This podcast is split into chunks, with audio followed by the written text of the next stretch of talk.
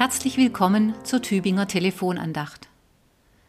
Ich habe eine Patientin in der Klinik besucht. Sie ist schon seit mehreren Wochen da. Eins kam zum anderen. Nun soll sie nächste Woche entlassen werden.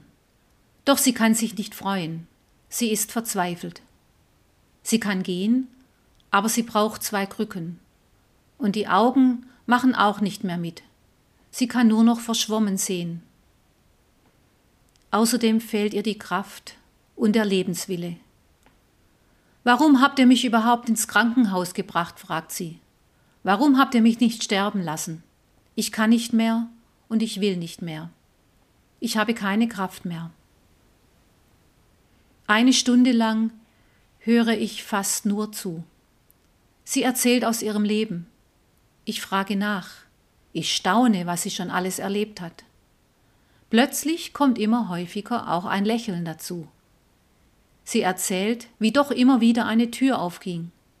Sie berichtet von lieben Menschen, die ihr und ihrer Familie geholfen haben. Ein langes und schweres Leben liegt hinter ihr. Aber sie selbst erkennt im Rückblick und beim Erzählen die Spuren Gottes. Und plötzlich merke ich, dass sie eine Frau ist, die viele Lieder kennt, die die Bibel kennt Sie ist eine Frau, die beten kann. Aber über all der Not war das Vertrauen ganz, ganz tief verschüttet. Zu viele Sorgen lagen darauf. Plötzlich fällt ihr ein Vers aus der Bibel ein, Psalm 32. Du zeigst mir den Weg, den ich gehen soll. Ich will dich mit meinen Augen leiten. Unser Gespräch hat sich plötzlich geändert.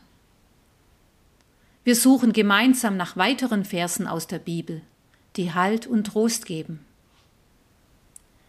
Ich staune, wie oft die Bibel von Menschen in großer Not erzählt. Menschen, die völlig verzweifelt sind. Menschen, die sich von Gott und der Welt verlassen fühlen und nicht mehr leben wollen. Genauso wie diese Frau. Zum Beispiel Jeremia.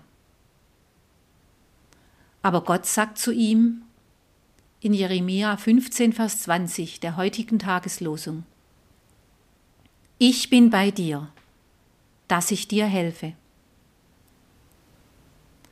Als ich nach eineinhalb Stunden aufbreche, hat sich an der Situation dieser Patientin nichts geändert.